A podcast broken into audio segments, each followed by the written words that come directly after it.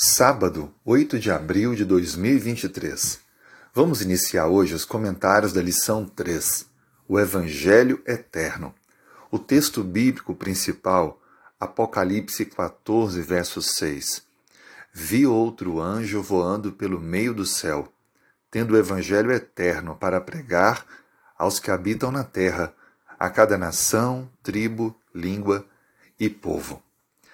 Esse texto é muito importante a partir de hoje, vamos dedicar vários dias para falar um pouco de forma mais profunda sobre a mensagem de Apocalipse 14, versos 6 a 12. Nós olharemos com o olhar da graça para que possamos ouvir Deus falar ao nosso coração.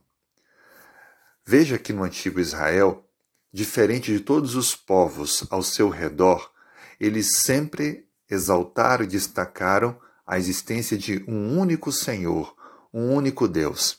Os pagãos, politeístas, adoravam muitos deuses, feitos de madeira, de pedra e outros materiais, mas Israel apenas um único Senhor.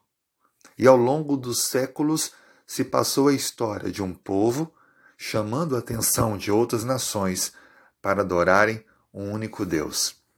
A mensagem de Apocalipse 14 é uma mensagem para esse tempo, o final da história, momentos que antecedem a volta de Cristo, aonde um povo é usado por Deus, como Israel foi usado ao longo da história.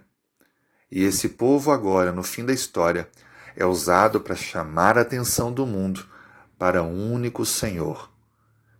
Agora, o que é o Evangelho? Afinal de contas, o que é este Evangelho?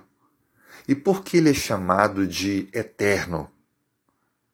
E o texto também fala sobre proclamar o mundo todo.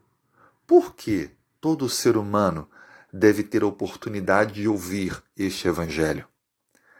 A resposta para estas perguntas nós encontraremos ao longo do nosso estudo da semana. Eu convido você a estar comigo cada dia para que aprofundemos o conhecimento e a vivência prática desse texto extraordinário. Eu lhe convido agora comigo a fazer uma oração. Se puder fechar os olhos. Senhor, obrigado por este Evangelho eterno.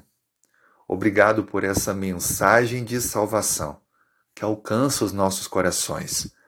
Ajude-nos a entender melhor isso e a confirmarmos a entrega da nossa vida em tuas mãos. Dê-nos um bom dia. Oramos em nome de Jesus. Amém.